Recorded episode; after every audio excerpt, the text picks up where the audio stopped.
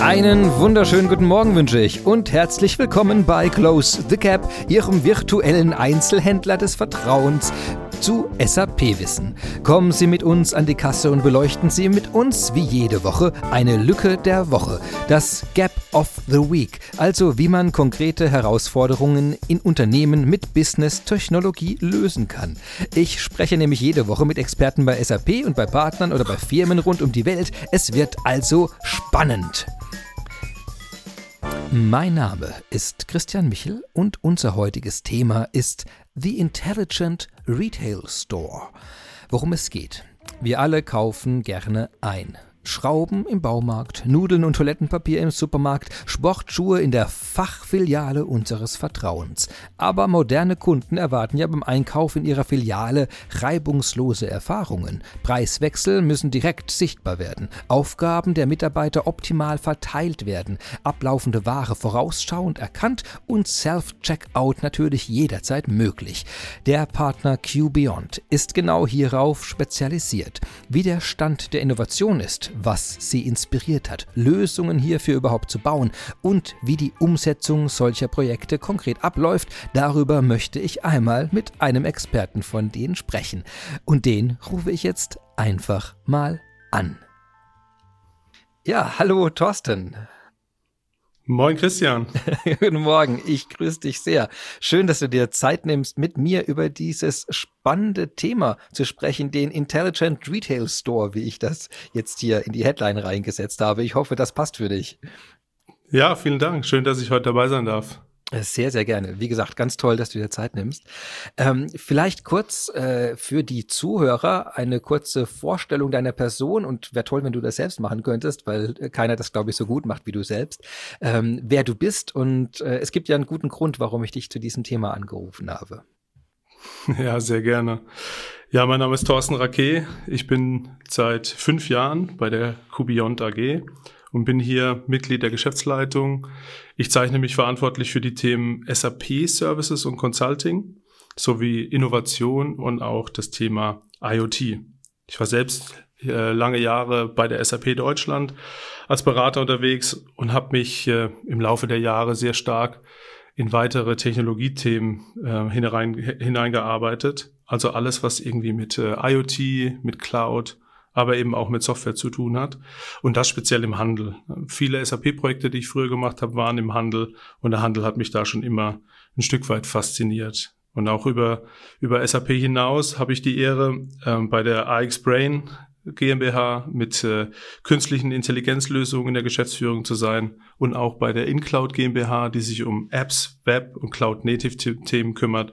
Also alles, was man rund um das Thema ja, Digitalisierung vor allem auch für den Handel so braucht.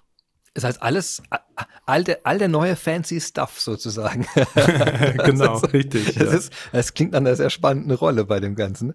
Das ist schön zu hören. Du, ähm, eine Frage vielleicht zu Q Beyond noch. Äh, ich weiß nicht, ob der Name allen was sagt. Kannst du kurz etwas über, über die Firma, über den Partner erzählen?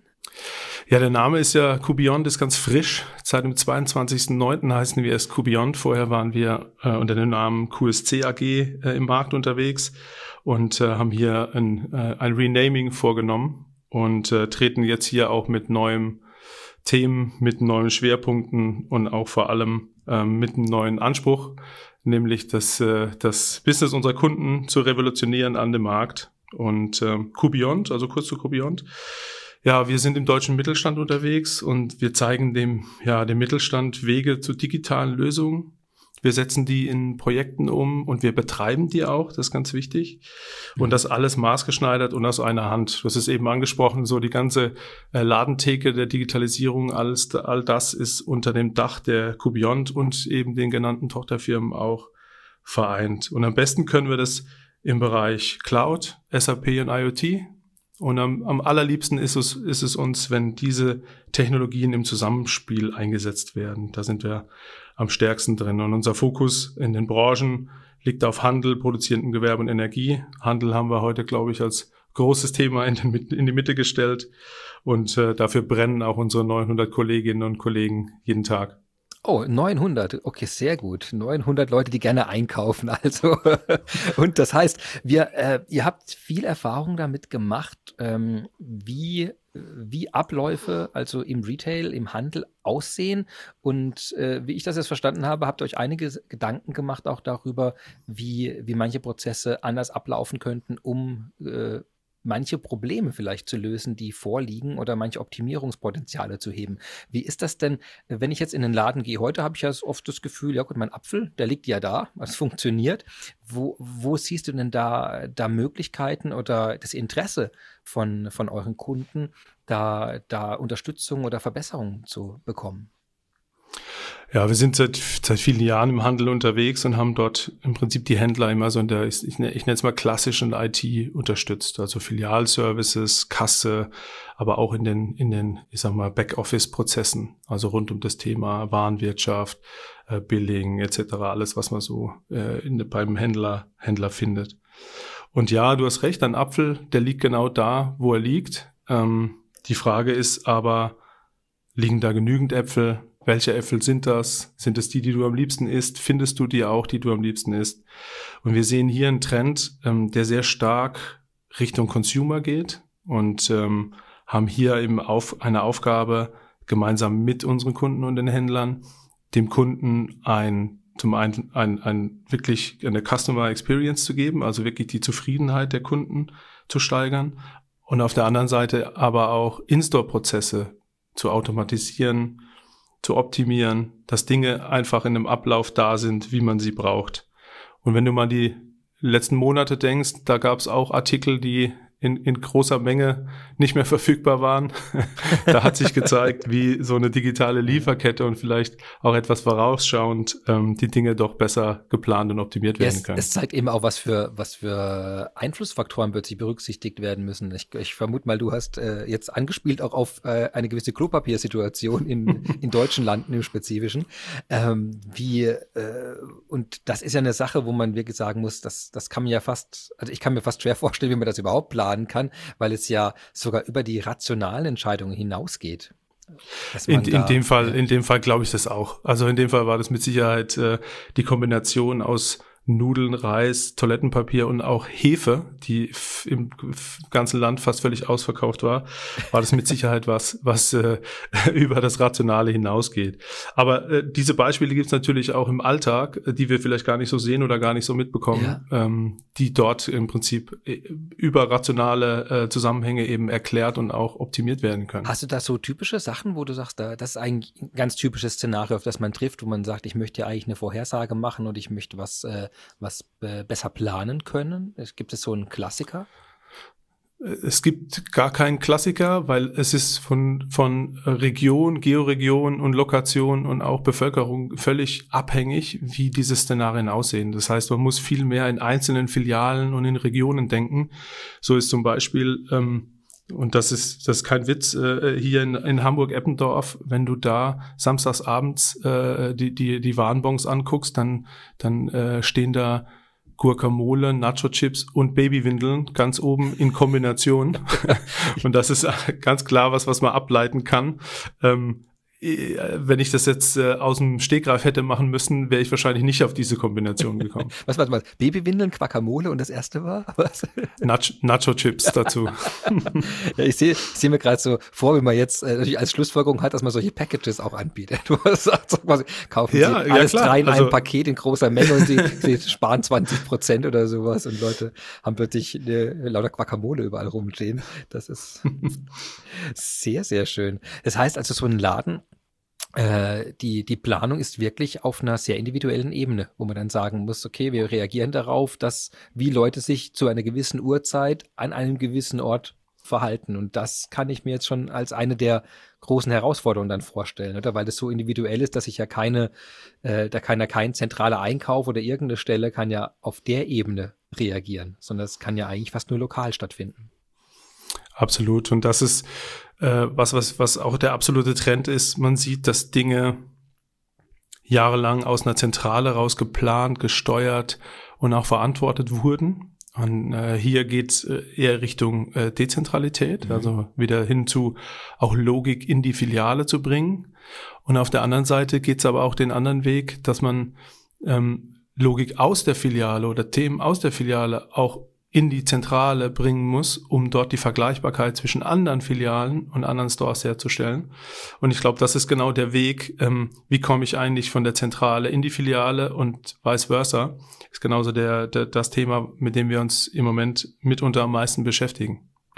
Ah, das heißt, also die Einrichtung eben habe ich, äh, das heißt, da geht es viel um Integration, kann ich mir vorstellen, dass man da, dass man äh, Systeme, die vielleicht nur vor Ort und vielleicht auch sehr uneinheitlich äh, vorgebracht wurden und installiert wurden, dass die die Informationen im Standard ans zentrale System dann übermitteln? Also ist, der Integra ist dieser Integrationsschritt auch eine der Herausforderungen an dem Ganzen? Absolut, ja, genau. Also wenn man, wenn man sich Händler in der Vergangenheit anschaut, dann haben die große zentrale Systeme gehabt, natürlich. Viele davon ein, ein SAP-System. Ähm, aber zum Beispiel die Kasse war auch immer ein großes System, was, was in der Filiale quasi vor Ort war. Mhm. Und diese Kommunikation zwischen den beiden großen Systemen mit vielen Schnittstellen, ähm, das ist natürlich immer eine Herausforderung. Wenn ich dann dran denke, wir hatten hier in Hamburg so einen kleineren Händler, den wir, den wir betreuen durften, der hatte in jedem seiner ähm, Filialen eigentlich ein kleines ERP-System neben der Kassiererin stehen. Und es war natürlich ein Riesenaufwand, diese Dezentralität in der Form aufrechtzuerhalten und auch zu betreiben und auch synchron zu halten. Und wenn du mal überlegst, viele, viele Themen wandern in die Cloud. Ja. Und die Frage ist ja, wie kommt die Cloud eigentlich in die Filiale? Oder wie kommt vielleicht die Filiale in die Cloud? Das sind genau die Themen, die uns im Moment am meisten umtreiben. Die Cloud in die Filiale oder die Filiale in die Cloud, äh, das, äh, was, was versteht man darunter? Wenn du zum Beispiel an äh, ein Self-Checkout-Thema nachdenkst, ist das eine Funktionalität, die mit Sicherheit ähm, in der Cloud sehr gut aufgehoben ist, mhm. wo du einen Cloud-Service bereitstellst. Also sprich, du, du scannst dir selbst ein Produkt, hast eine App, die App liegt äh, oder, oder die App äh, funktioniert mit der Cloud, die Lösung an sich funktioniert mit der Cloud und das Ziel ist es quasi, das in die Filiale zu bringen, ob es jetzt über das Handy des Users ist oder aufs elektronische Preisschild. Mhm. Ja, da gibt's dann, gibt's dann mehrere Herausforderungen. Auf der anderen Seite hast du aber auch äh, Themen wie, wenn du an IoT denkst, eine Besucherfrequenz ähm, oder eine Heatmap oder jetzt gerade aktuell in Corona-Zeiten, wie viele Leute halten sich eigentlich äh, im Moment in der Filiale auf? Äh, ist die Kühltheke äh, äh, gut temperiert oder gibt es da Probleme? Diese Daten willst du ja vielleicht in eine, in eine Zentrale bekommen. Und auch da ist dann der Weg von der Filiale in die Cloud. Weil man ja eben auch dann daraus erst die Ableitungen machen kann, oder? Was du vorhin sagtest, die in der Zentrale zusammenführen, dass ich sowas weiß wie, vielleicht, wenn die Kühltheke oder Temperaturen plötzlich sich verändern, dann kaufen Leute vielleicht nicht mehr ein, weil die weil die irgendwo anlaufen, weil die plötzlich visuell irgendwas erzeugen oder irgendwelches Besucherverhalten, wenn man sagt, okay, ab einer gewissen Dichte von Leuten äh, verändert sich vielleicht das Einkaufsverhalten der Gruppe, die da drin ist. Vielleicht laufen sie schneller durch oder äh, was soll ein Druck entstehen, das wird man erst dann im zusammengezogenen Jahr erkennen, so ein, so ein übergreifendes Verhalten.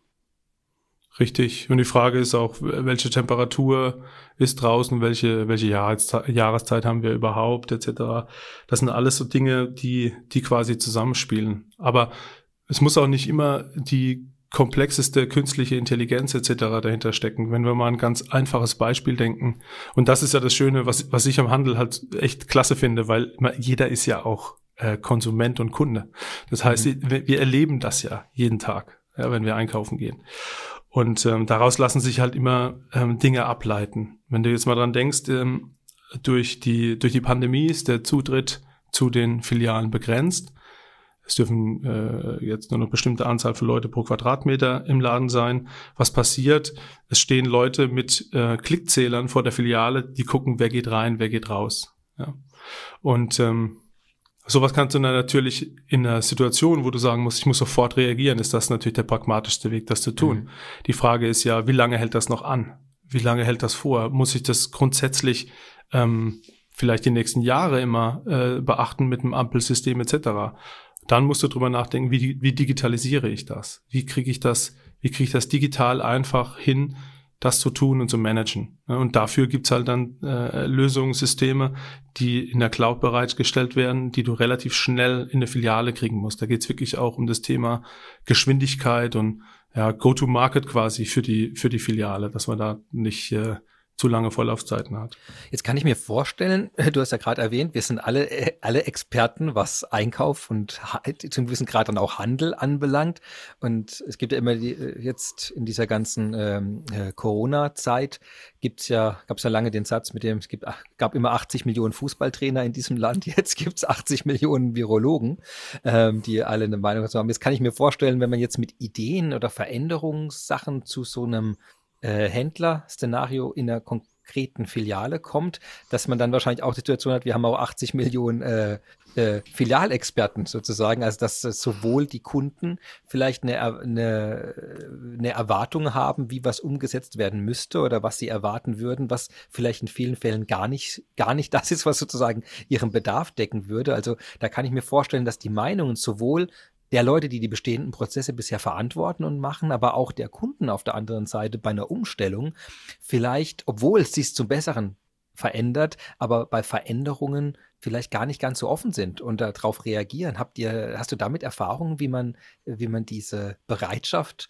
auch die Veränderung da anzunehmen, vielleicht unterstützen kann? Oder auch anekdotisch, vielleicht hast du auch erfahren, dass es da Probleme gab manchmal? Ja, das ist ja so. Und äh, ich glaube, es ist äh, ja nicht so, dass, dass nur eine Ziel, bestimmte Zielgruppe zu Händlern geht. Ne? Wenn wir jetzt äh, schauen, was so im, im, im Online-Markt irgendwie unterwegs ist, die äh, wenn ich da irgendwie an so eine TikTok-App denke, da gibt es eine gewisse Zielgruppe, die, die ist es ausgelegt, für die werden die Features gebaut. Da kann man das relativ schnell, ich sag mal, eindampfen, was da, was da mhm. äh, funktioniert und was nicht funktioniert. Für einen Händler ist es natürlich so, der hat ein sehr, sehr breites Publikum. Und das ist von bis.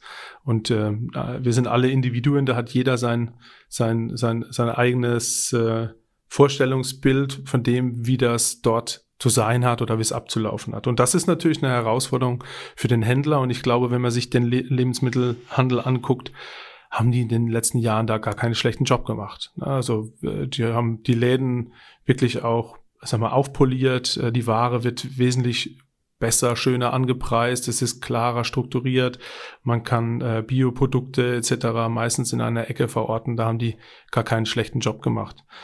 Und jetzt geht es eben dazu, kleine ja, Helferlein oder kleine Tools oder auch große Tools, wie zum Beispiel Kassensysteme, eben auf neue Füße zu stellen. Und auch hier sind Händler eben auch Händler. Das heißt, die schauen genau darauf, okay, was bringt mir das im Endeffekt im, im Prozess? Was bringt mir das im Endeffekt für meine Kunden, für meine Mitarbeiter und was bringt mir das am Ende für meine Marge, die ich da erziele? Was ist der Invest und was ist das, was ich dabei rausbekomme? Das heißt, wie geht ihr jetzt vor? Fängt jetzt, ähm, also ich kann mir das vorstellen, äh, jemand kommt auf euch zu und sagt erstmal, wir haben Bedarf oder ihr trefft jemanden, wo ihr merkt, okay, da könnten Bedarf sein oder dort haben wir was anzubieten, was euer Leben vielleicht ein bisschen besser machen würde. Ähm, was ist denn dann der erste Schritt? Ist es dann schon gleich so eine Kosten-Nutzen? Analyse, dass man sagen würde, hier, wir glauben, dass ihr eigentlich 30 Prozent mehr Kunden oder weniger, weniger Abfall oder schnellere Prozesse, was auch immer die Metrik dann sein mag, äh, steigt man dann gleich in dieser Gruppe schon auch mit diesem Kosten Faktor ein? Ist das so ein, weil das so zentral ist, du sagst ja gerade, es ist ein spezieller, eine spezielle Gruppe, die sehr mit dem Handel natürlich genau in den Dimensionen ja den ganzen Tag auch, auch denken muss. Hm. Das würden die gerne. Das würden die gerne. Für viele Themen lassen wir das aber gar nicht zu. Wenn du über etablierte Systeme sprichst, dann ist das natürlich ein probates äh, äh Vorgehensmodell. Äh, Innovation startet nie mit dem Business Case. Mhm. Das, äh, das wird nicht gelingen. Was ich aber glaube, was wir tun müssen, ist, wir müssen aus der Vielfalt der Händler und den unterschiedlichen, ja nochmal Arten der Händler, die es gibt, die wir ja betreuen, leiten wir natürlich schon extrem viel Überlappung ab, wo wir sagen, an der Stelle, da kann man mit einfachen Mitteln was tun. Und unsere Aufgabe ist es, dort keine mega komplexe äh, Systemlandschaft zur bereitzustellen, ähm, und Projektlaufzeiten bis zum St. Nimmerleinstag, sondern mit kleinen, knackigen Lösungen in die Filiale zu gehen, die auch dort vielleicht mal auszuprobieren oder zu verproben in ein, zwei, drei Flagship Stores, um dann zu gucken, ob das flächendeckend den Effekt erreicht, den man den man gerne hätte. Und ich gebe dir mal ein Beispiel, wenn man an elektronische Preisschilder denkt. Ja. Das ist gerade ein sehr, sehr wichtiges Thema bei vielen Kunden. Dann fragen sich die Händler im ersten Schritt natürlich, okay, was, was, was ist denn dann anders? Was spare ich denn? Was, was ist besser? Was hat der Kunde davon? Was hat mein Mitarbeiter davon? Und wenn man, glaube ich, darauf basierend ein, ein ROI rechnen würde, dass ich sage, ich habe nur diese, diese Preise, hat der Kunde erstmal nichts davon. Ja, der jüngere Kunde sagt vielleicht, hey, das ist cool, das ist fancy, äh, aber im Endeffekt hat der Kunde nichts ja, davon. Wie viel kostet mich der Druck der Preisschilder und wie viel kostet mich das digitale Anzeigen und dann geht das äh, erstmal genau, sehr schnell negativ genau. aus für die Innovation. Richtig, ja. genau. So. Wenn man aber jetzt diese Preisschilder nimmt und sie zu weiteren funktionalen Mini-Inseln umbaut, also sprich Mehrwert dazu liefert, außer nur den Preis anzuzeigen, dann sieht das ganze Thema viel, viel äh, äh, breiter aus und viel vielversprechender. Was könnte das zum sein? Beispiel, ja, genau, was könnte man anzeigen? Ja, zum Beispiel, wir, wir haben das auch in unserer Lösung umgesetzt. Ein Thema ist ja auch das äh, Sustainability. Also alle, alle wollen wenig, wenig Waste produzieren, also wenig äh, äh, Abfall produzieren. Und äh, wir haben zum Beispiel ähm, eine, eine Lösung gebaut mit einem Händler zusammen, wo wir gesagt haben, wie können wir denn dein, dein äh, Abfall reduzieren? Und eines der Themen war eben, dass wir gesagt haben, für die Produkte, bei denen wir wissen, dass sie dem MHD-Datum äh, nahe kommen, können wir automatisch gesteuert über eben eine Cloud-Lösung in die Filiale auf das Electronic Shelf Label für einen gewissen Zeitraum einen anderen Preis anzeigen, bis diese Produkte abverkauft sind, um dann den Preis wieder zu normalisieren. Das heißt, hier mhm, mhm. versuchen wir, wir nennen das, unser Anspruch ist Zero Waste. wir versuchen das zu, zu minimieren. Und dann hat plötzlich das Electronic Shelf Label eine ganz andere Daseinsberechtigung, weil ich, da muss ich kein äh, äh, Bon drucken und dahin oder kein Schild drucken und dahin hängen lassen, sondern das geht automatisiert und nach einer gewissen Zeit geht es auch wieder weg. Ja.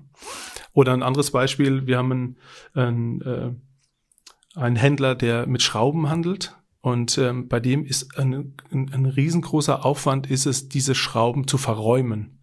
Also Ware, die irgendwo liegt oder die neu ankommt, da musst du hingucken. Also wenn ich im Baumarkt vor dieser Schraubenwand stehe, denke ich auch immer, oh mein Gott, da steht was von M6, M8, 4, 8, 0, 12, ne, in Stahl, Edelstahl. Ich hatte es gerade letzte Woche und brauchst eine Stunde vor diesem Regal, um dann zu schauen, okay, dann sind die jetzt wieder für Metall, die anderen sind für irgendwie Hölzer, die in tropischen Regionen groß geworden sind, andere sind, und dann, dann, genau, die Spitzen sind anders, die Materialien sind anders, dann gibt's die Edelvariante, die billige Variante, die Längen sind, und man kann ja ab einem gewissen Punkt, ich habe vor kurzem, ich muss das kurz, ich habe nämlich hier, wir wollten uns kleine Bilder an die Wand nageln. Und da war die Frage, okay, ich brauche kleine, kleine Nägelchen, die mir helfen, dass ich das Bild nicht zerstöre, aber jetzt es noch in der Wand hält, aber nicht so groß ist, die halbe Wand rausschlage. Und ich war überrascht nachher, wie schwer es war, rein optisch diese kleinen Nägelchen zu unterscheiden. Weil ich dann, und dann stand ja. ich überraschend lange eben vor der Wand im Baumarkt und äh, ich hatte genau das Problem. Also kann das, da hätte ich mir sehr gefreut, mich sehr gefreut, wenn wenn zum einen die Labels, glaube ich, größer gewesen wären, also wenn man äh, ein bisschen mehr Guidance da ist, äh, schon vielleicht eine intelligente Steuerung dort vor Ort, wenn ich schon weiß, wo es ist. Oder ich sogar hingeführt wäre. Das wäre eigentlich mein Traum immer noch, wo ich dann ja, sage, ich gehe rein. Ja. Und das ist genau das, ist genau das Thema. Da haben wir im ja. Prinzip genau zwei Fliegen mit einer Klappe geschlagen, nämlich ähm, dass der Mitarbeiter, und du musst dir vorstellen, du kannst ja den Nagel an sich schon nicht unterscheiden. Und wenn die dann in der gleich aussehenden Packung drin sind, immer gleiche Logo, und da stehen nur ein paar andere Zahlen außen drauf, genau. da blickst du ja gar nicht mehr durch. Ähm, und dort haben wir quasi zwei Fliegen mit einer Klappe geschlagen. Nämlich wir haben einmal ähm, für den Mitarbeiter ein, ein, quasi eine Verräumung. Der hat eine App, der scannt das Produkt mit einem Barcode und wir lassen das Electronic Shelf Label aufblinken, wo dieses Produkt zu verräumen ist. Und genauso machen wir es auch für den Kunden. Das heißt, wenn der Kunde in einer App, mit der er sagen kann, okay, ich muss in Stein, in Holz, ähm, oder in Metall oder was auch immer und diese gewisse Länge suche ich und diese Breite und er hat dann das Produkt in der App äh, sich zusammengeklickt, dann auch da kann er das Electronic Shelf Label einfach aufblinken lassen und ich weiß sofort, welches Produkt ich äh, vom aus dem Regal nehmen muss. Das ist das ist wundervoll. Ich merke ich merk gleichzeitig, wenn du es beschreibst, aber auch wie egozentrisch ich da war, dass ich nicht eine Sekunde dran gedacht habe, dass die armen Mitarbeiter ja genau die gleichen Probleme beim Verräumen haben. Insofern finde ich das äh, das schafft auch so ein bisschen äh, Mitgefühl, dass man äh, vielleicht auch da nachsichtiger wird, wenn da mal das eine oder falsche, äh, falsche Päckchen hing, weil die ja genau das Problem haben. Jetzt kann ich mir äh, vorstellen, dass ähm, das Anbringen von diesen Labels ist ja eine ganz andere Logik dann, oder? Also, man, was du jetzt gesagt hast, die, die Hilfe beim Verräumen, äh, ich bin noch nicht sicher, ob ich es verstanden habe, wie das durch, äh, kann das auch durch die Schilder den Leuten dann helfen, weil so groß kann ich die ja nicht machen, die Schilder, dass die von Weitem das sozusagen schon sehen. Also wie, wie läuft, ich vielleicht nochmal konkret beschreiben, ich bin nicht sicher, ob ich es schon greifen kann, wie mir das jetzt, was, was erscheint auf diesen Schildern. Also diese, diese, diese Schilder haben ein Display. Ja. Und da steht der Preis drauf, da steht ähm, ähm, der Durchschnittspreis pro 100 Gramm oder pro ein Liter drauf. Ähm, da steht auch drauf, ob das vielleicht im Angebot ist, dann ist es noch rot, rot hinterlegt, da ist vielleicht noch ein Biozeichen drauf. Es gibt so Labels, äh, die man da drauf machen kann. Aber die Electronic Shelf Labels, die wir in dem Fall einsetzen, haben unten eine kleine Leiste und die sieht man gar nicht großartig, aber da ist eine kleine LED drin. Das heißt, das Electronic Shelf Label ah. blitzt wirklich mit einer LED also nicht das Display an sich, gut, dass du nachfragst, nicht das Display an sich leuchtet, sondern es blitzt eine LED und die siehst du, wenn du vor der Wand stehst, sehr, sehr schnell. Ah, was auch der viel bessere Weg ist, weil sonst müsste ich ja alles durchlesen. Das heißt, so muss ich nicht mal mehr lesen, sondern ich, ich krieg wirklich Richtig. ganz punktgenau. Ah, das ist gut, dass Du klickst dir in der App zusammen, welches Produkt du gerne haben möchtest und dann sagst du quasi, zeige mir dieses Produkt an der Wand, mhm. ja, in dem Markt und ähm, dann blinkt dort das Electronic Shelf Label. Oh, das will ich überall haben. Dann äh, könnte das. das ist wirklich ein Traum von mir, dass ich irgendwo reingehe und sage, es ist ja äh, auch ein anderes Beispiel. Ich habe, wir haben, wir, wir hatten, äh, haben es ja vor zwei Jahren jetzt mittlerweile schon hier äh, um die Ecke einen sehr großen Flagship Store für für so einen Händler aufgebaut und vorher war der Laden wahrscheinlich nur ein Drittel zu groß. Und ich bin da rein, habe innerhalb von gefühlt irgendwie zwei Minuten hatte ich jedes Produkt, das ich gesucht habe, auch punktuell. Und seit er so groß ist, das ist zwar alles toll, es ist super edel, super groß, toll ausgeleuchtet, man hat das Gefühl, man macht Urlaub.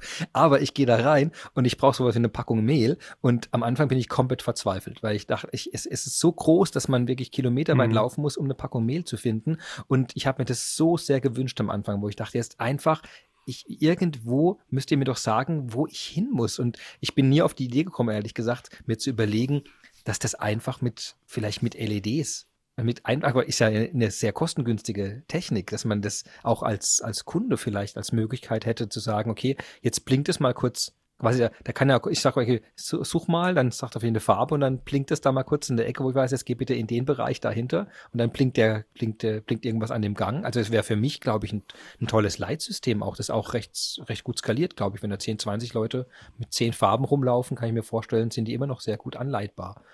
Ähm, also das, das, das will ich, das will ich. Es gibt, ja. es gibt ja auch schon viele Kunden, die so diese In-Store-Maps äh, quasi zur Verfügung stellen, dass du überhaupt mal weißt, wo ist was verortet. Ne? Und je nachdem, wenn du dann von groß nach klein kommst, aber dann vor dem Regal stehst, kannst du eben durch solche Technologien, kannst du dir kannst du dir sowas äh, aufzeigen lassen. Und was du ja eigentlich willst, ist, wenn du nur äh, äh ein Päckchen Schrauben willst, um deine Bilder aufzuhängen, ja. oder eben eine Packung Mehl, dann willst du das ja eigentlich, wär's dir am liebsten davon gehe ich aus, weil bei mir wäre es so, ich würde das gerne finden, dann würde ich es natürlich auch gerne bezahlen und würde einfach rauslaufen. Dann kommt dann der nächste Schritt, dass ich mich da an die mhm. Kasse anstellen muss und dann habe ich ein, ein Packung äh, Schrauben und ich glaube, äh, äh, jeder kennt es, vor allem bei Ikea zum Beispiel, wenn diese großen Wägen voll sind, man weiß schon, okay, das dauert eine Dreiviertelstunde, bis da irgendwie mal alles, die letzte Kerze auch abgescannt ist. Wir nennen das nicht mehr äh, anstehen, wir nennen das Urlaub bei Ikea verbringen. ja, genau. genau, weil die Kassen wirklich äh, manchmal eine sehr lange Wartezeit, obwohl die ja schon unglaublich effizient sind. Also man kann denen ja wirklich nicht vorwerfen, dass die nicht mit den Schlangen und den Systemen schon, schon wirklich hoch skaliert haben, aber man merkt halt, trotz selbst das System kommt quasi mit dem Anstehen mit Leuten, die halt einfach in einer Reihe irgendwo durchgezogen werden müssen.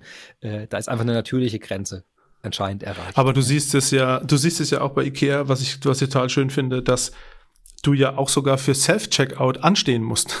Ja. Das heißt, äh, die Self-Scanning-Station, die es gibt, und das war ja ein super Schritt in die richtige Richtung, äh, selbst da musst du ja auch anstehen. Und wenn du jetzt vorstellst, dass du diesen Prozess einfach entzerrst auf die Ladenfläche und sagst, ich scanne da, wo ich das Produkt gerade in den Warenkorb, also in meinen, äh, in meinen äh, äh, physischen, aber auch in den virtuellen Warenkorb gelegt habe, dann brauchst du das ja nicht mehr. Ja, weil ich ja, dann zwinge ja bei du, den wenn Kassen, du fertig bist mit ja, Kaufen raus. Ja, ja weil ich, ich zwinge ja. ja durch die Kassen einen eigentlich parallelen Prozess, also mehrere Parallelprozesse in eine, Linear in eine Linearisierung.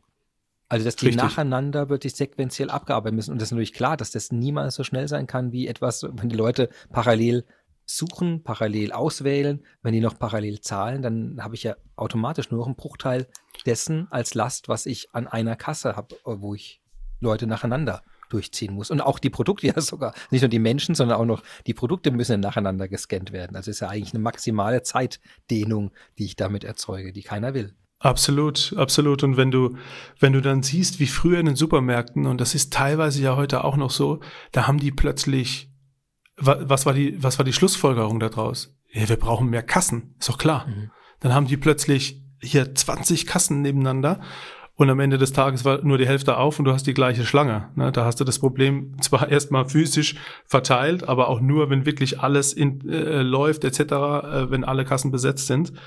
Und ähm, so ist man da früher rangegangen. Heute wird man da wahrscheinlich anders rangehen. Wir sagen, okay, wir müssen das anders lösen. Ne? Ja, weil eben auch, glaube ich, der, der Konsum insgesamt sicher vermehrt hat, oder? Ich glaube, also es wird auch öfter und mehr gekauft. Und gerade du hast Aldi gesagt, also für mich weiß ich äh, aus der Kindheitserinnerung eigentlich noch, dass Aldi äh, am Anfang auch deshalb so, äh, zum einen waren, glaube ich, die Preise damals relativ sehr günstig und zum anderen war aber auch so, dass die Leute an den Kassen wirkten für mich immer darauf ausgebildet, spezifisch sehr schnell Sachen drüber zu ziehen. Was du auch sagst, hatten dann mehr Kassen parallel, aber auch die Leute, die sie bedient haben, die Kassen sozusagen, waren darauf optimiert, die Sachen sehr schnell durchzuziehen und am Ende eben die kurzen, kurzen Endwege davon. Auch der, der Kunde wurde dann hoch motiviert, die Sachen sehr schnell wiederum einzuräumen, damit die, damit e, wenigstens das Einpacken äh, nicht mehr ganz so langsam linear abläuft, äh, sequenziell, sondern dann wirklich alles reingeschoben. Also die haben, wie du sagst, glaube ich, da schon vor vielen Jahren versucht, dieses vor Ort stattfindende Einkaufsverhalten, das zu optimieren. Aber das kommt einfach logisch auch an ein Ende. Und Self-Checkout, hast du jetzt erwähnt, ist eigentlich die Antwort drauf, dass die Leute das machen. Was, äh, was muss man dabei bedenken? Also, wenn ich mir das so trivial vorstelle, ich mache ja einfach, quasi, ich könnte jetzt einen, QR-Code oder was auch immer hinmachen. Alle machen ihre Fotos auf der Apps. Das gibt es ja teilweise schon. Und äh, dann laufe ich raus mit meiner, meiner Sache. Also, vom technologisch ist da ja eigentlich alles schon da, oder?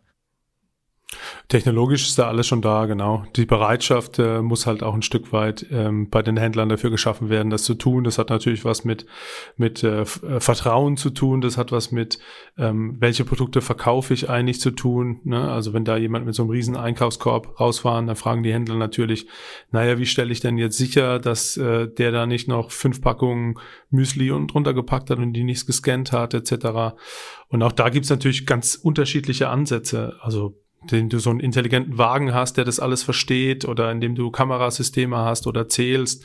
Ähm, da gibt's unterschiedliche Ansätze. Aber ich glaube, das Wichtige ist, ist genau das, was du gesagt hast. Wenn du nach ganz früher guckst, da haben die Kassiererin bei Aldi sogar noch, die haben die Preise im Kopf gehabt. Die haben das ja getippt. Ach, da gab's ja die Scanner noch gar genau, nicht. Genau, keine Kartenzahlung und, so und getippt. Ja, das genau. waren die beiden Sachen mit der Geschwindigkeit, weil die gesagt haben, die Kartenzahlung und, und, ist nicht, ist nicht schnell genug. Ja. Genau, und, und das, das war genau diese, diese Evolution. Ne? Die haben, die haben äh, am Anfang haben die getippt, dann haben die schneller getippt, wovor ich immer noch größten Respekt habe, wie schnell die tatsächlich es, es war, es war unglaublich. Immer, es ist, das wirkt ja schon was nach, nach genetischen Züchtungen. Weil, weil es, einfach, ja. es, ist, es, ist, es ist physisch gar nicht möglich, also, was man macht, aber es war, ich fand es immer sehr beeindruckend und, und, und durch. Ja. Genau, dann hat man gescannt, ähm, dann kam die Kartenzahlung ne, und, und, und. Und das ist eben das Thema Evolution. Da hat man noch zwei Kassen mehr gemacht. Jetzt sprechen wir aber mehr über das Thema Revolution. Also sprich komplett andere Denke. An, äh, Dinge nicht mehr versuchen zu optimieren oder zu verbessern, sondern radikal und fundamental zu ändern. Und das, da gehört natürlich Self-Checkout auch ein Stück weit dazu. Habt ihr, ich glaube, wir können jetzt schon mal äh, quasi. Ich glaube, dass das, also den, die Szenarien sind mir sehr greifbar geworden. Erstmal schon mal danke dafür. Jetzt setzt ihr ja ganz konkret Dinge um. Also ihr habt ja Projekte, äh, die genau das tun. Ihr bietet Lösungen an, die sich genau damit beschäftigen. Vielleicht kannst du dazu was erzählen und dann, äh, wenn ich darf, würde ich gerne vielleicht ein bisschen über die Technik nochmal nachfragen oder auch Herausforderungen oder Ideen, die ihr dabei hattet, so umzusetzen. Du hast es ja einige Stichwörter fallen lassen. Elektronische Preis, äh, Preisschilder, die Planung von was, wann, wohin muss, Self-Checkout-Themen, ähm, die Anbindung von den Backend-Systemen System, also die zentralen Systeme. Ich äh, vermute, das ist auch genau der Sweet Spot, in dem ihr euch dann bewegt. Zurzeit, wenn ihr mit den, mit den Händlern redet, um zu fragen, hey, wäre das nicht was für euch? Für wir würden euch, wir würden euch gerne eine kleine Revolution anbieten und wir haben da sogar schon was im Köcher. Ähm, was, was habt ihr da? Was bietet ihr da an? Ja, also wir kommen natürlich aus dieser klassischen IT-Ecke, nenne ich es mal. Also sprich, wir haben zentral SAP-Systeme und auch Non-SAP-Systeme für Kunden betreut im Hosting, Outsourcing, im Applikationsbetrieb. Ähm, wir haben auch äh, viele Filialprozesse, die wir bei Kunden, zum Beispiel Filialeröffnung, Filialschließung, ähm, Rollout neuer Devices, neuer Kassen, neuer Drucker. Ähm, wir haben ein, äh, ein Service-Level, was wir dem Kunden bieten als Service Desk, sprich der, die Filiale kann anrufen, kann, hat Probleme, wir lösen das mit über 50 Mitarbeiterinnen und Mitarbeitern in insgesamt neun Sprachen. Also wir sind schon an den neuralgischen Themen eines Händlers dran. Und wenn man mit dem Händler an sich spricht, dann hat er klar immer mal wieder so ein IT-Problem, was er gerne gelöst hätte, aber eigentlich geht's mehr um operationale Themen, ne, was ich vorhin so, was ich vorhin schon so angedeutet habe. Und ähm, der Händler an sich, der hat, der hat schon Interesse daran, besser zu werden. Und man sieht es auch in jeder, in jeder Umfrage. Die Frage für die ist immer nur, was ist das Richtige zu tun und wie komme ich da eigentlich hin? Und wir sind so ein bisschen losgegangen, haben mit, mit vielen Händlern gesprochen und haben dann festgestellt, dass die Gedanken, die wir auch so im Kopf hatten, natürlich, ich sag mal, aus der Technologie-Ecke kommen, gleich mit ne, Planung, KI und IoT und hast du nicht gesehen, dass wir erstmal verstehen müssen, okay, was ist eigentlich die Herausforderung des Kunden? Und die ist einmal sehr technisch, dass er sagt, naja, meine Kasse, die funktioniert nicht so richtig und da habe ich ständig Probleme. Das ist natürlich ein neuralgischer Punkt. Wenn ich nicht kassieren kann, bedeutet kein Umsatz, Katastrophe. Ähm, da haben wir natürlich und auch die viele Zahlungssachen. Themen. Also das, da denke ich da immer gerade dran. Also gerade wenn äh, wenn man merkt, man plötzlich irgendwelche Apple Pays oder irgendwelche alternativen Zahldienste kommen und man merkt plötzlich, dass es am Anfang schon sehr gerumpelt hat, wo ich glaube ich auch manche auch wieder zurückgeschritten sind davon, wo sie sagen, okay, ja. dann machen wir das nicht oder nur ein Teil der der der Kassensysteme hat dann äh, manche Zahlsysteme unterstützt überhaupt. Ich, da ist eine, am Anfang war ein gewisses, äh, ich würde es fast Chaos nennen, dass man auch nicht wusste, wo man jetzt womit überhaupt bezahlen kann, ob das nicht mhm. geht und dass ich für den Händler ja ja mindestens ebenso unangenehm, weil er ja quasi den, den zahlungswilligen Kunden ja nicht, nicht reinkriegt. Insofern, also das ist so die Kategorie technische Herausforderungen dann. Absolut. Die du genannt ja. hast. Ja. Und das sind für uns natürlich so die Basics, ne? Die, die, die müssen funktionieren. Und wie du sagst, das Schlimmste ist, wenn der Kunde an der Kasse nicht äh, zahlen kann oder der Kassierer nicht kassieren kann. Ne? Das ist natürlich mhm. das, das Schlimmste. Und auch da äh, gibt es natürlich neueste Technologien, die wir dort einsetzen und, und auch Veränderungen, wie wir eigentlich, sagen wir, den Monolithen aus der Filiale mehr in der Cloud, in, in auch, auch in zentrale Systeme heben, aber trotzdem eine gewisse Logik natürlich vor Ort haben und vor Ort auch, auch brauchen. Ja, das ist, das ist so das ist so die Herausforderung, der wir äh, gegenüberstehen. Und da haben wir eben mit vielen Händlern gesprochen und äh, haben auch äh, wirklich mal in Filialen hospitiert, haben uns das mal angeschaut und haben dann relativ schnell gemerkt, eigentlich gibt's für jedes dieser Themen, gibt's eigentlich schon irgendeine Lösung auf dem Markt. Ja, für Self-Checkout gibt's mhm. gewisse Lösungen. Für Electronic Shelf Label, die sind mittlerweile sehr etabliert, was diese Thematik angeht. Also rein jetzt technologisch gesehen. Und wir haben uns überlegt, wir brauchen jetzt nicht noch den nächsten Self-Checkout oder den nächsten Klingel-Button oder was auch immer, ähm, sondern wir haben uns überlegt, wie ist es eigentlich für den Händler? Wie spielt eigentlich das alles zusammen? Weil das sind ja Händler, sind keine ITler. Das heißt, du hast jetzt ähm, Besucherzähler, ähm, guckst, wie viele Leute sind drin, du hast elektronisch, elektronische Preisschilder, ähm, du hast vielleicht deinen Pfandautomaten endlich mal mit dem Internet of Things vernetzt, damit dieser Tatort-Pfandautomat, wie ich es gerne nenne, endlich mal ein Ende hat und, und, und. Ne? Ja, du meinst, dass Leute, ich, ich, irgendwo kam doch einer sogar ins Gefängnis, das war, glaube ich, auch ein Filialinhaber, oder? Der, der, die, der die mehrfach, oder der, weiß ich, Betrug, glaube ich, mehrere hunderttausend Euro oder sowas gemacht hat, weil er systematisch die ganze Zeit mehr von den Sachen durchgezogen hat. Ich wusste gar nicht, wie das also, ich mein, da war es offenkundig überhaupt nicht digitalisiert, sondern nur eine Prüfung, ob das überhaupt ein, zu, ein zulässiger Code ist. Und dann kommt man die wohl auch beliebig oft äh, von draußen nochmal. Ich weiß nicht, ob das bei allen geht, aber es war gerade vor kurzem war was in der Presse, was ich sehr eindrücklich fand, wo ich, äh, was dazu passt, was du sagst, Tatort, äh, Pfandautomat, dass, äh, dass das eben auch einlädt, wenn eine Sache nicht elektronisch intelligent ist, dann äh, finden bei der Menge an Kunden, die man auch einfach hat, äh, dann findet irgend, irgendeiner findet die Lücke und äh, wird die dann benutzen. Du sollst keine Hinweise geben, wie man hier Pfandautomaten crackt. Ja, ich, ich, hoffe, dass das, ich gehe im Moment davon aus, vielleicht ist das naiv. gedacht. nicht zum Nachahmen, ja. genau, so, so an der Schnur wieder rausziehen ja. langsam die Flasche. was ich, Aber das geht auch heute auch nicht. Was mehr. ich eigentlich mit Tatort Pfandautomaten, das ist eigentlich so mein Lieblingsbeispiel, was ich immer wieder gerne bringe. Ja. Äh, meine ist, ich, ich, ich gehe äh, samstags einkaufen und ich habe zwei Tüten voller Pfandflaschen und da äh, stehen Leute vorne dran, schmeißen rein und der vor mir schmeißt die letzte Flasche rein und dann ist das Ding voll. Dann musst du die Frau Meier, Frau Müller rufen. In einigen Filialen mm. hängt dann noch ein Telefon. Bitte melden Sie sich, wenn der Pfandautomat voll ist. Wo ich mir denke, man könnte doch schon vorher wissen, wann der voll sein wird. Das ist technologisch relativ einfach ähm, umzusetzen, um jemanden dahin zu schicken, wenn du ähm, wenn du da dran bist, also wenn das, äh, wenn der voll ist. Das wäre so einfach zu lösen und ich ärgere mich dann immer, weil da muss ich warten, muss ich warten und dann habe ich diese Taschen, da gehe ich ja nicht mit den Taschen dann in den Laden. Ja, das ist schon mal, mhm. da fange ich meinen Einkauf schon mal echt übel gelaunt an. Und was mir da danach immer passiert, und ich glaube, da das können einige auch sehen, dann habe ich diesen Bon und wenn ich einen Laden verlassen habe und zu Hause bin, dann finde ich diesen Pfandbon in meiner Tasche und habe den vergessen an der Kasse abzugeben und mir die 3,80 Euro ähm, äh, zurückzuholen. Und das ist natürlich was, wo ich sage, hm, das könnte man alles elektronisch lösen und ähm, man müsste es nur, müsste es nur technisch, technisch umsetzen. Das stimmt, die, die, stimmt, der Bon-Skandal. Das ist auch, das ist wahr. Das ist wahr. Die vergisst man systematisch. Also ich wahrscheinlich auch wieder. Ich offenbar ja viel zu viel von mir. Egal, auf jeden Fall. genau. So, nochmal drauf zurückzukommen. Ja. Es gibt quasi viele Lösungen für diese Thematiken. Und wir wollten nicht noch eine ja. Lösung um draufsetzen, sondern wir wollten eine Lösung schaffen, die, die das für den Händler einfach macht, diesen Zoo an Lösungen, den er vielleicht gerne einsetzen möchte, was ihn vielleicht davon abhält, das nicht zu tun, zu konsolidieren und eine Lösung dafür bereitzustellen, die ihm hilft, den Überblick zu, zu behalten. Und das haben wir mit dem Store Butler realisiert. Store Butler ist das Stichwort. Okay, Butler, sehr gut, ja. Und das bringt jetzt diese Fähigkeiten zusammen, eben zu sagen, okay, wir haben eine Auswahl, eine Idee, welche Art von Electronic Shelf Labels ihr benutzt, wie ihr die einsetzt, welche Self-Checkout-Technologien wir benutzen, welche Zählautomatismen, welche Sensoranbindungen. Du hast ja ganz am Anfang mal, äh, glaube ich, die Kühl Kühlanlagen noch genannt oder hier ist ein Pfandautomaten.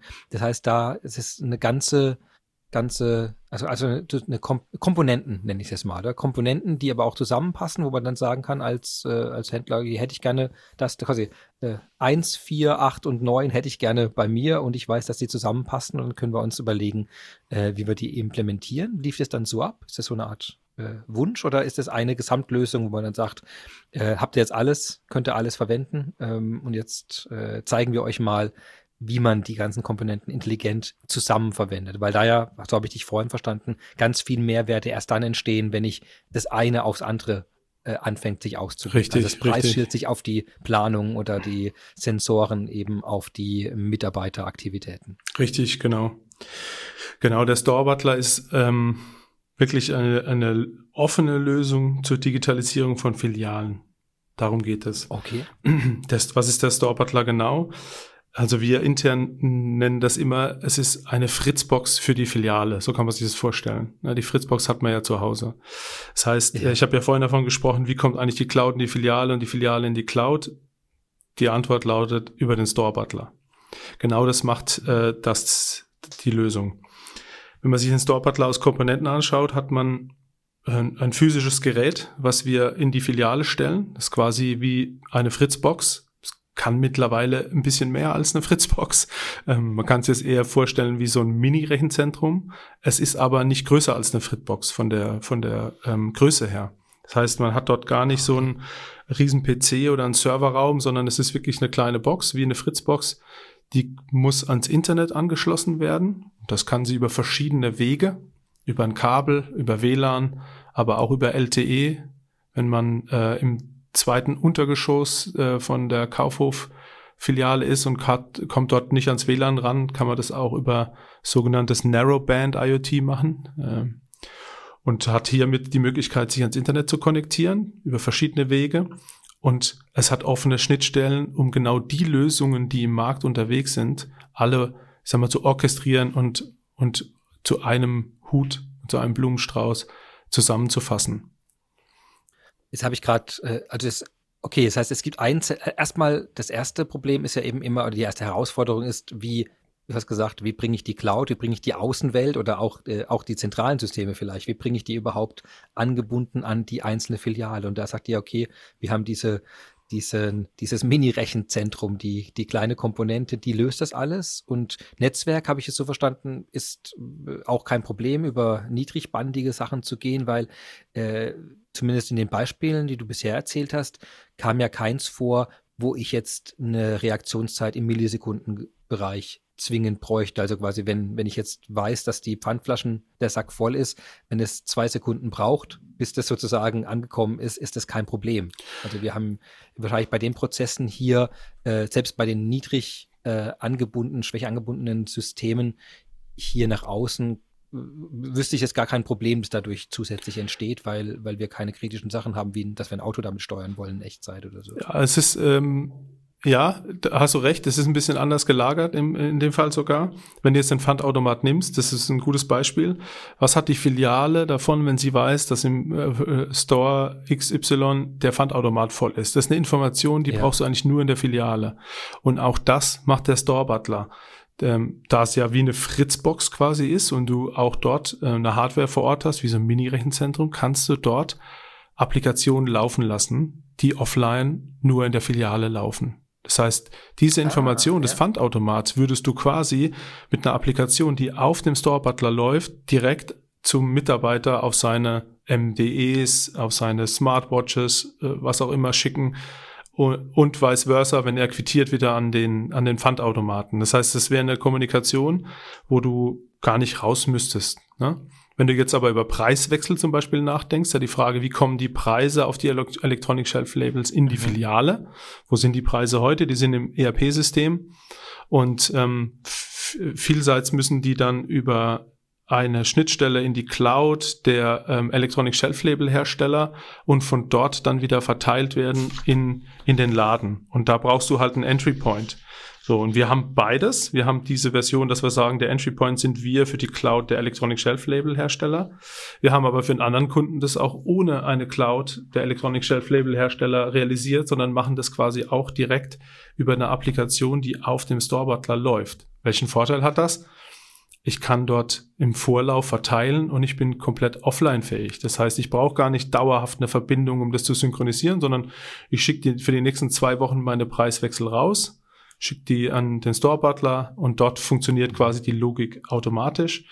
Die Electronic Shelf Labels werden, ähm, werden bespielt.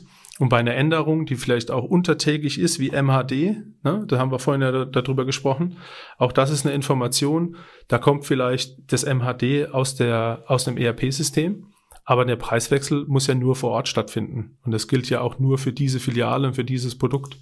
Und da unterstützt der Store Butler die Intelligenz quasi in die Filiale zu bringen, die wir auch in der Filiale brauchen. Und das Wissen aus der Filiale, was wir zentral brauchen, auch in die Zentrale zu bringen. Ja, ich merke gerade, das, äh, also da waren zwei Aspekte jetzt drin, die, äh, die mir jetzt besonders im Gedächtnis geblieben sind. Das eine ist, ähm, dass es erstmal den Bedarf gibt, das lokal, also gleich im Gerät sozusagen zu verarbeiten, wegen der Geschwindigkeit, wegen Datenschutz, was auch immer, gibt es ganz viele Dinge, die, die ich da sehe. Aber das Zweite, was du auch erwähnt hast, ist am Anfang äh, auch die Anbindung an die entsprechenden Cloud-Services der Anbieter. Du hast vorhin eben jetzt die, äh, ähm, die, äh, die die Shelf äh, Shelf Labels. das Wort nicht rein. Labels, ja. das Wort habe ich gesagt. Die Shelf Labels ähm, hast du erwähnt, äh, dass es ja auch ein Thema heute ist, dass man sich ja an immer mehr Cloud-Dienste auch von verschiedensten Anbietern, also die, die, die Hersteller und Anbieter von den Sachen bauen ja auch immer mehr Cloud-Services. So habe ich es, habe ich dich jetzt Absolut, verstanden. ja. Und, und die muss, und deswegen auch diese Fritzbox-Parallele, dass ich, ich brauche da einen Punkt im Zentrum, der mir wirklich sagt, welche, welche Informationen oder welche Verbindungen zwischen welchen Punkten ich jetzt wie aufbaue und wie ich, wie ich sichere und wer eigentlich nicht mit wem reden darf, sozusagen. Das ist, und weil es, äh, also da wirklich diese Routing-Funktionen hier im Zentrum zu haben, weil ich sehr viel steuern will jetzt plötzlich und auch viel wissen will, muss, wer wohin geht. Und jetzt hast du ja gesagt, eine der Richtungen ist auch vom zentralen System quasi eigentlich fast zum Preisschild wieder hin. Ja. Und da habe ich jetzt gerade an eine Sache gedacht. Du hast jetzt eben dieses mittlere Haltbarkeitsdatum äh, genannt. Und woran ich auch immer denke, ist so diese ähm, Warnhinweise, was immer mal auch wieder kommt. Also, was ein Produkt irgendein Problem hat oder dass es, äh, sei es aus Sicherheit, Glassplitter drin oder auch Allergien oder die Sachen ändern sich ja auch oder kommen plötzlich raus. Und ich kann mir gut vorstellen, dass auch so eine Wirkung, das kommt im zentralen System quasi an und würde dann direkt auch über, die, über diesen zentralen Punkt plötzlich ausgeliefert äh, werden können an alle Filialen, egal wo sie sind. Und man hat den Hinweis, oder vielleicht so, vielleicht auch das Durchgekreuze erstmal, quasi bevor es abgeräumt werden kann, bevor der Mitarbeiter überhaupt äh, äh so handeln kann, könnte man schon gleich einen Hinweis machen, ach, hier nicht mehr nehmen, sozusagen. Zum Beispiel, ja. Produkt wird rausgenommen. Das, das, das, das könntest du tun, aber eben auch den Mitarbeiter sofort darauf hinzuweisen über äh, seine Möglichkeiten. Ne? Hat er ein MDE-Device, was er vor Ort in der Filiale nutzt, oder hat er irgendwie mittlerweile eine Smartwatch oder ein, ein iPad ja. oder was auch immer? Da kannst du so, sofort reagieren. Und im Endeffekt, genau wie du gesagt hast, die, die Schnelligkeit der, der, des Go-to-Markets für die Filiale, was ich am Anfang äh, angesprochen habe, da ist natürlich die Cloud ein wesentlicher Treiber. Dort gibt's standardisierte Vorgehensweisen wie eben Self-Checkout etc., die man ja schnell in, die Filiale, in der Filiale haben möchte. Und das ist was, was der Store Butler eben enabled. Der bündelt diese ganzen Themen und wir können es dort relativ schnell anbinden. Und was glaube ich auch wichtig ist, wir können oftmals auch mit ein bisschen Software, was wir auf dem Store Butler ähm, deployen, können wir eine gewisse Steuerung vornehmen. Das heißt, es muss ja nicht alles in die Cloud, nur weil es eine Cloud-Lösung ist, ne, sondern wir packen einfach ein, ein, Stück Software dazwischen und entscheiden dann, okay, muss es in die Cloud oder muss es nicht in die Cloud und sparen damit ähm, Bandbreite, Traffic, äh, Cloud-Speicher, äh, Latenz und überhaupt eine, eine unnötige Information äh, dahin zu geben. Ja. Mhm. Ähm, jetzt ein bisschen in die Cloud-Komponenten reingehend. Ähm, du hast äh, im Vorgespräch auch erwähnt, dass einiges davon äh, mit der SAP Cloud-Plattform gemacht wird und wurde. Kannst du da ein bisschen Einblick geben? Also ich weiß nicht, wie weit ihr jetzt die Technik äh, immer offenlegt oder nicht macht, aber die, die Komponente wäre ich natürlich besonders daran interessiert, ja. ähm, was, was, ihr da, was ihr da einsetzt, was ihr davon benutzt. Wenn du, wenn du darüber nachdenkst, dass viele Informationen der Händler aus eigentlich meistens einem oder mehreren SAP-Systemen kommen, das, das ist in, in, in, in, bei vielen Teilen so, vor allem bei denen, die wir betreuen. Dort steckt eigentlich so, sag mal, den, der Kern der Informationen. Also welche, der Artikelstamm ist da drin, welche Artikel habe ich eigentlich, wo sind die gelistet, da sind Preise drin, da sind aber eben auch Informationen über den Artikel drin, also Stammdaten, Beschreibung, technische Beschreibung, was auch immer. Und es war ja, ich, als ich früher bei der SAP war, haben wir ähm, die ersten Internet-Stores damals äh, gelauncht im B2B-Bereich und man hat ja. immer gemerkt, man, es war immer schnell ein Stammdatenprojekt. Ne? Also Informationen ähm, in die Filiale, in die digitale Filiale in dem Fall äh, Online-Shop zu bringen, das war immer ganz wichtig. Und jetzt äh, sind viele dieser Informationen da und ich möchte die natürlich auch in der Filiale vor Ort haben. Was meine ich damit konkret? Mindesthaltbarkeitsdatum, Preis, ähm, äh, vielleicht eine äh, Aktion, dass es irgendwie äh, günstiger ist, aber eben auch Zusatzinformationen. Und das steckt jetzt in so einem SAP-System drin. Und ähm, das dort rauszukriegen, das war jahrelang gar nicht so einfach und auch so smooth.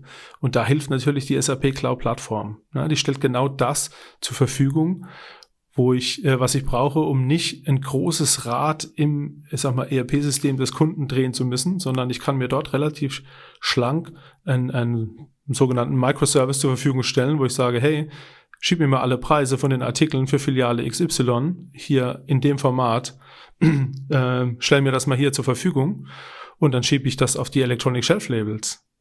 Und ähm, diese Integration von der, von der Filiale in das SAP-System, dazu ist im Endeffekt die SAP Cloud Plattform da. Das heißt, ihr benutzt das, was wir oft als Integration Suite zusammenfassen, also die, die Fähigkeiten eben Prozessintegration äh, zwischen zwei äh, Seiten, also Nachrichtenaustausch zu modellieren, zu filtern, zu äh, äh, modifizieren in jeder Art oder eben auch Daten hin und her zu schieben oder Events äh, auszulösen auf einer Seite, wenn was ist. Das heißt, das, das ist so der, der, der Kern da drin. Gibt es auch äh, Anwendungsteile, die auf der Cloud-Plattform laufen, also was den Entwicklungsteil anbelangt? Oder habt ihr den in dem Teil, in dem quasi in dem Store-Butler bezogenen Projekt äh, benutzt ihr gar nicht die Anwendungsentwicklung ne, auf der Cloud-Plattform? Doch, das tun wir auch und das ist so ein bisschen äh, abhängig vom Szenario des Kunden. Ne? Also wir versuchen okay. natürlich nicht das SAP oder das ERP-System oder das S4HANA-System in dem Fall anzupassen, sondern wir werden immer auf der Cloud-Plattform Plattform die Anpassungen machen oder eben mit einem Stück Software, wenn es vor Ort gebraucht wird, verortet wird auf dem Store Butler selbst oder eben in der, in der Anbindung zu dem, zu dem äh, Third-Party-Produkt des Kunden, also sprich ähm, Electronic Shelf Labels oder sowas. Aber was wir schon sehr stark machen, ist ähm, Applikation auf der Cloud-Plattform äh, zu bauen, die quasi vorentscheidet, auch welche Logik greift, um dann im Store Butler nur noch das Doing zu tun. Ne? Auch da ist es so ein bisschen zentral versus lokal, muss man im Einzelfall entscheiden und schauen. Ähm, wir versuchen immer so viel wie möglich natürlich zentral zu machen. Das ist einfach handelbar. Und ähm, wenn man mal drüber nachdenkt, da liegt jetzt so ein Kästchen, ne, das nenne ich es einfach mal, vor Ort und das hat ja eine ganz große Aufgabe. Auch das Kästchen muss ja gemonitort werden. Also ist da, ist ja. da der Stecker noch drin? Hat es noch WLAN etc.? Ne? Und auch da müssen Informationen rein. Und das macht man grundsätzlich natürlich äh, zentral aus Cloud-Lösungen, weil man, wenn man sich mal vorstellt, dass man irgendwie 10.000 Filialen hat, dann will da keiner ähm, manuell drauf gucken, sondern das muss alles automatisiert werden. Und auch die Verteilung dessen. Ne? Wenn man sich dann mal die Preise vorstellt, wie man die, wie, wenn die sich wöchentlich ändern oder zweiwöchentlich schiebt man die da, schiebt man die da rein, da muss äh, schon eine gewisse Logik drin sein dass der richtige Store die richtigen Preise mit den richtigen Änderungszeigern und auch, und das ist ja das Zweite, die, der Preis muss ja auch an die Kasse am Ende des Tages. Er bringt nichts, wenn er nur auf dem, auf dem Shelf-Label steht, sondern eben auch an die Kasse. Und auch da ändern sich ja gerade die Routings von einer Direktanbindung ans ERP über große EDI-Systeme hin zu Microservices an eine Cloud-Kasse in der Filiale. Das ist wirklich, glaube ich, ein Gedanke, der ganz wichtig ist, weil, weil das sich überall ändert gerade. Du hast gerade gesagt, genau, wir sind, wir sind in so einer Micro, vernetzten Microservice-Welt plötzlich, wo, äh, wo man nicht mehr sagen kann, Informationen fließen einfach immer von A nach B, sondern die, die bewegen sich in einem ganzen Netzwerk und wer das dann eigentlich braucht, gerade ich habe vorhin das Stichwort Events ja auch kurz äh, fallen lassen, wo man sich eigentlich eher einen Informationsdienst abonniert, so wie wir heute Twitter-Abos oder uns irgendwelche Informationen bei Social Media machen, so machen das ja IT-Systeme ja mittlerweile auch ganz oft, dass sie sagen, okay, ich wäre, wenn es eine Preisänderung gibt, dann informiere mich bitte. Und das, wenn ich es verstanden habe, das übernimmt bei euch dann der, der Store-Butler für den äh, innerhalb des Ladens zu sagen, okay, wenn, wenn diese Art von Information vom Endsystem kommt, dann äh, wird Mitarbeitergruppe äh, so und so informiert sofort auf das Gerät X und dann werden die Preislabels angepasst in der entsprechenden Art. Dann also, hat wahrscheinlich noch ganz, ganz viele andere Folgen, aber an den Beispielen haben wir es ja gerade äh, festgemacht. Habe ich das, äh, ist das richtig beschrieben, wiedergegeben?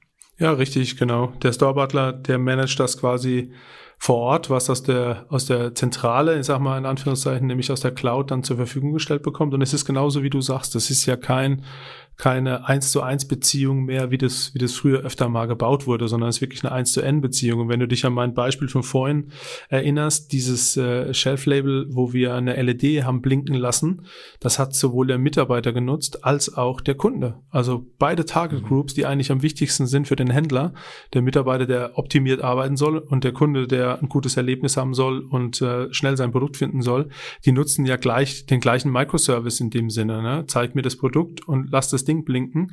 Ähm, und äh, ich glaube, das ist, das ist genau das, wie man so eine Architektur auch heute bauen muss. Mhm. Ähm, kannst du teilen, in, in, was ihr schreibt? Also seid ihr jetzt, äh, programmiert ihr, klassisch wird ja viel in ABAP geschrieben, was ja in der Cloud-Plattform auch möglich wäre. Ähm, wenn man viel in den Kern dann reingeht, eher C++-Sachen. Was ist denn bei dir, bei euch, äh, kann man das überhaupt sagen? Habt ihr so eine Sprache, auf die ihr stark setzt oder eine Umgebung oder ist das sehr verteilt je nach Anwendungsszenario? Das, das ist sehr verteilt und es kommt auch immer darauf an, auf welcher Ebene, dass wir uns gerade äh, bewegen. Mhm. Wenn wir jetzt mal klassisch an äh, Kubiont-Berater im SAP-Services und Consulting-Bereich schauen, ist dort natürlich ABAP äh, das Mittel der Wahl. Ne? Dort werden, werden äh, viele Dinge mit ABAP umgesetzt. Wenn man auf die SAP Cloud-Plattform guckt, dann hat man dort natürlich ähm, eine viel größere Bandbreite, auch mit neueren Technologien. Und wenn man jetzt an die Frontends denkt, eine App oder auch eine Webseite oder eben einen digitalen Zwilling irgendwo in der Zentrale auf einer auf äh, einem Dashboard, ähm, dann sind es andere Technologien. Und genau aus dem Grund ähm, haben wir uns eben so aufgestellt, dass wir sagen, wir haben ungefähr 50, 60, 70 äh, ABAP-Entwickler und Entwicklerinnen an Bord. Und wir haben aber auch mit der InCloud jemanden, der das ganze Thema ähm, Native Apps, also Swift, Ob Objective-C beherrscht. Wir gehen, da muss man auch sagen, mittlerweile sehr stark Richtung Flutter, wenn der, wenn der was sagt. Da setzen okay. wir absolut. Nein, das, das ist, das, da muss ich kurz was zu hören, weil ich es wirklich noch nicht gehört habe, was wahrscheinlich äh, ja was Schlechtes über mich aussagt und was Gutes über euch. Was ist denn, was ist denn Flutter? Ja, also es ist im Prinzip eine, eine neue, eine neuere Technologie, dass du nicht mehr Android und äh, Apple äh, nativ äh, zweimal entwickeln musst, sondern du entwickelst quasi einmal äh, für beides und äh, ah.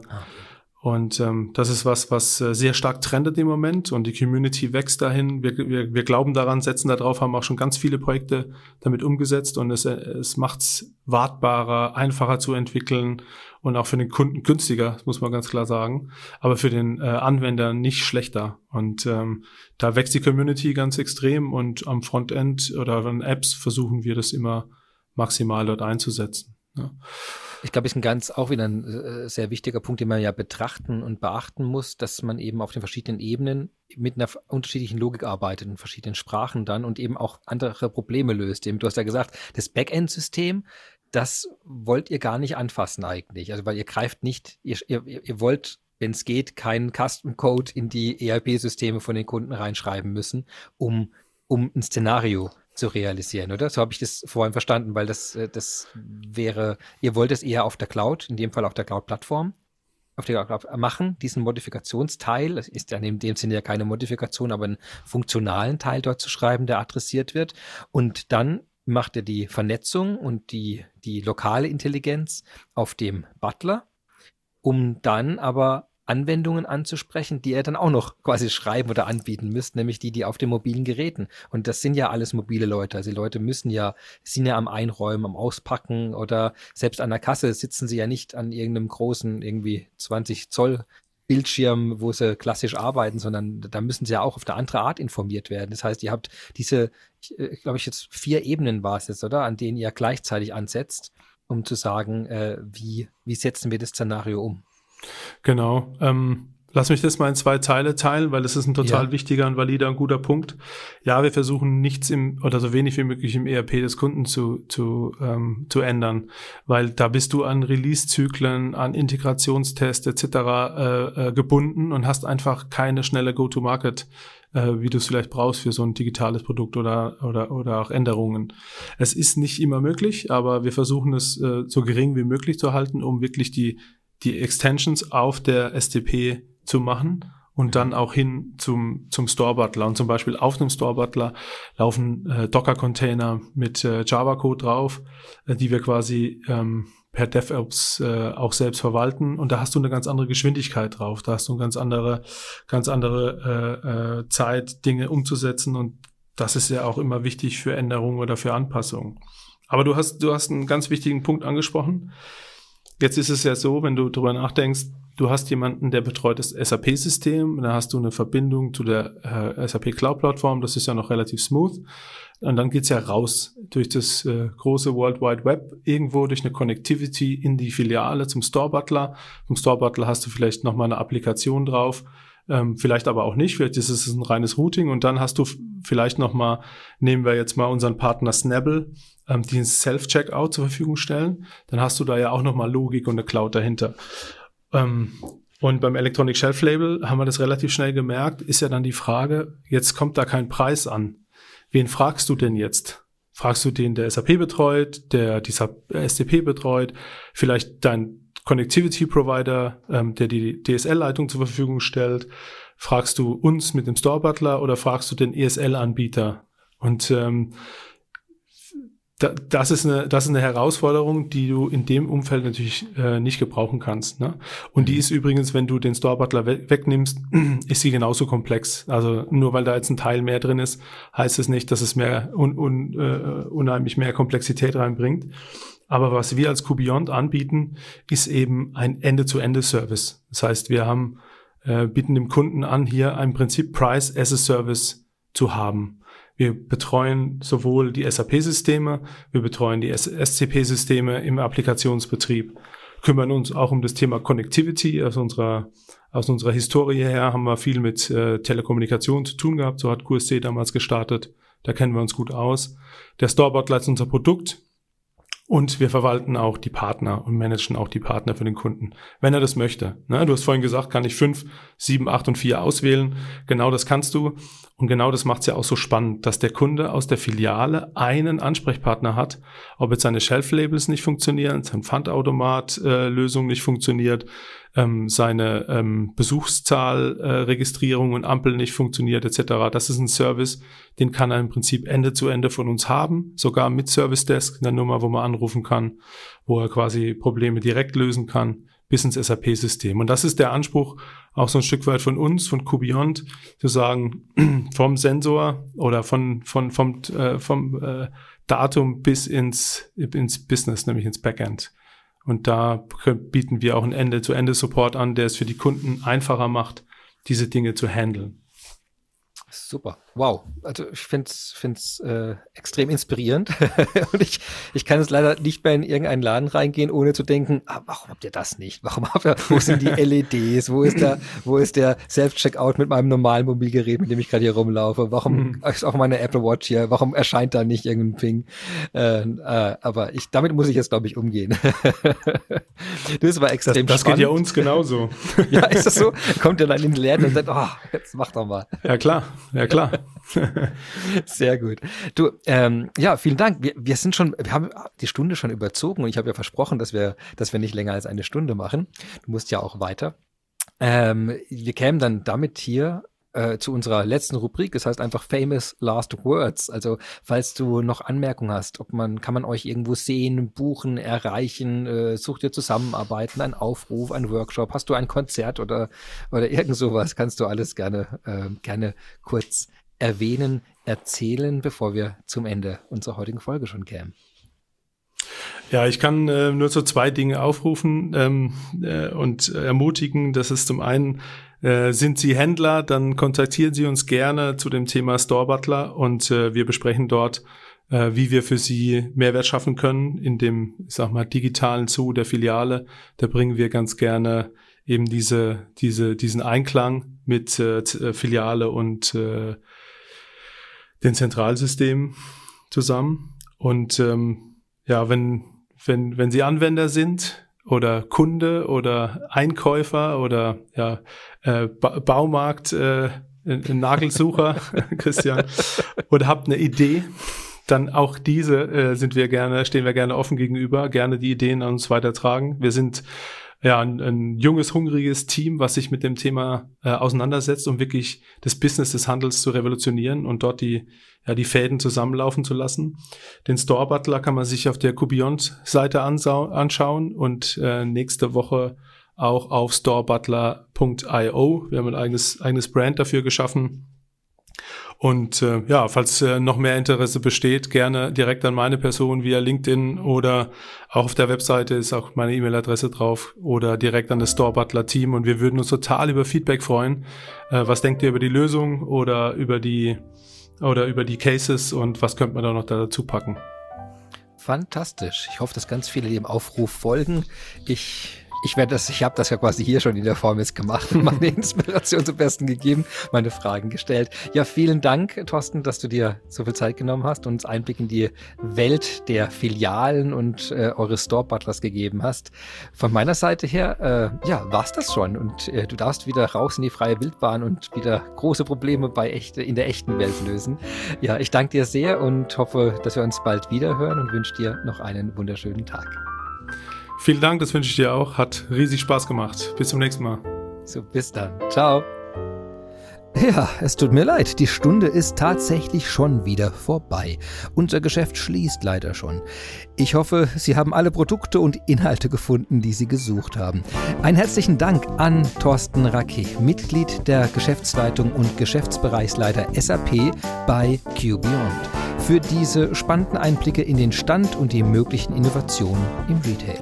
Ich wünsche Ihnen, wann auch immer Sie uns hören mögen, einen guten Tag oder eine gute Nacht. Bis nächste Woche.